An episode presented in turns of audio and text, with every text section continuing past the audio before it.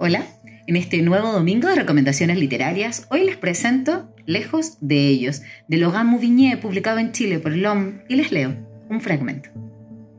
Comprendo, le decía, pero así fue. Simplemente después de haber esperado tanto tiempo no supe qué responderle. No supe entrar en el espacio que él abrió para los dos. Solo decía, comprendo. Maldición, pensaba. Maldición aullaba en mi cabeza. Maldición contra mí mismo.